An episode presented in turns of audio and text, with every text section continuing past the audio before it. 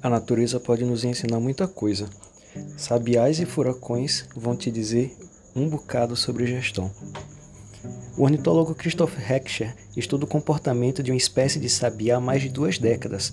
Em seus estudos, ele descobriu que estes passarinhos de canto belo migram de Delaware, Estados Unidos, para a Amazônia brasileira e que este período de migração ocorre justamente para alimentação e engorda após período de reprodução.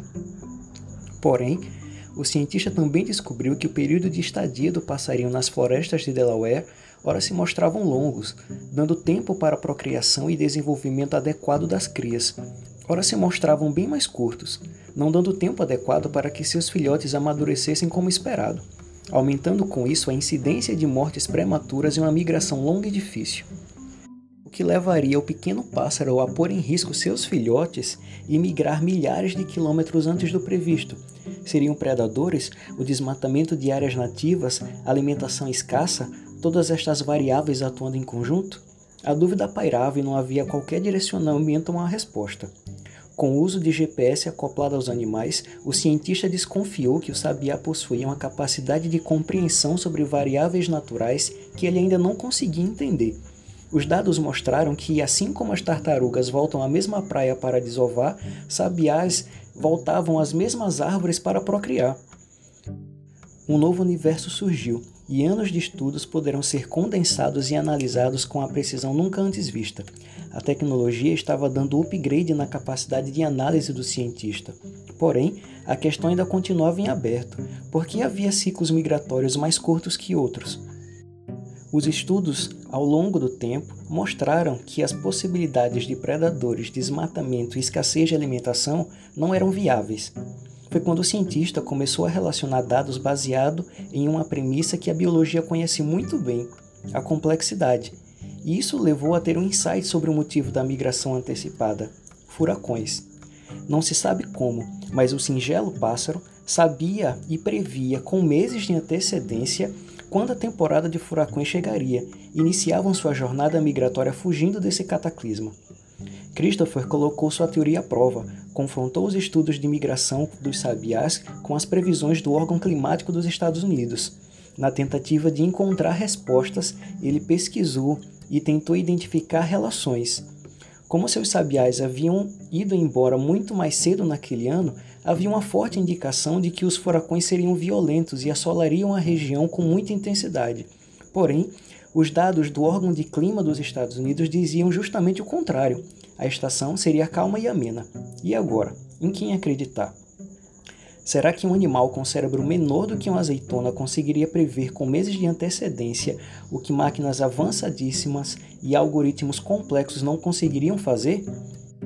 Bem, se tartarugas voltam à mesma praia onde nasceram, pombos usam o campo magnético da Terra para se localizar e borboletas imperador migram milhares de quilômetros para o mesmo local, mesmo tendo toda uma geração morrido entre uma migração e outra, porque sabiás não conseguiriam prever furacões.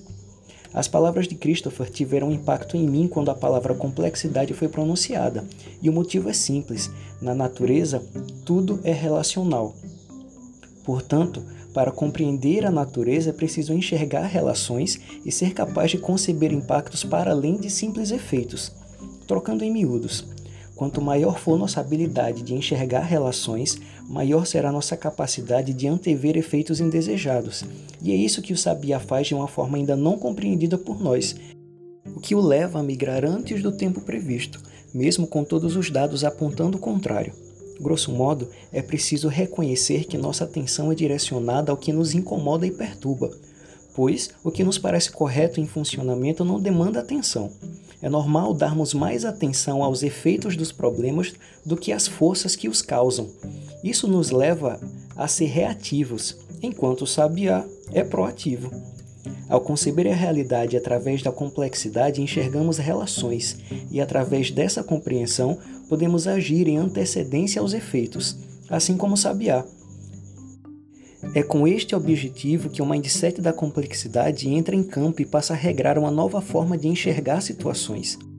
Surgido na biologia e cada vez mais incorporado à gestão, este mindset nos leva à compreensão das relações que caracterizam contextos, não importa qual, Isso nos habilita a antecipar efeitos e a compreender conexões entre variáveis diversas que melhora muito nossa capacidade de planejar e de lidar com problemas, e principalmente nos induz ao aprendizado contínuo.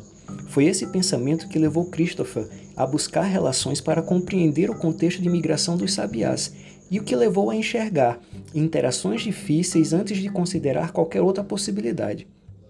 Ele sabia, por premissa base, que nada é unidirecional, que efeito nenhum é isolado, que nada tem uma causa raiz única, e foi explorando conexões que pôde aprender por que o sabiá arriscava a própria prole. Se você não conhece nada sobre o pensamento complexo, recomendo que fique atento a esta forma de enxergar a vida que foi idealizada a partir das observações sobre a própria vida. Garanto que sua visão de mundo e a forma de se posicionar com relação a ela vai mudar e para melhor, muito melhor. Quando passamos a enxergar relações, nossa forma de lidar e enxergar o ambiente muda. Passamos a ser muito mais assertivos, pois ao invés de nos preocuparmos somente com os efeitos, passamos a atuar antecipando causas. Portanto, a melhoria ela passa a ser algo presente e contínuo na rotina de qualquer organização. Como diria um velho ditado budista, quando a gente muda a forma de enxergar a vida, a vida muda com ela.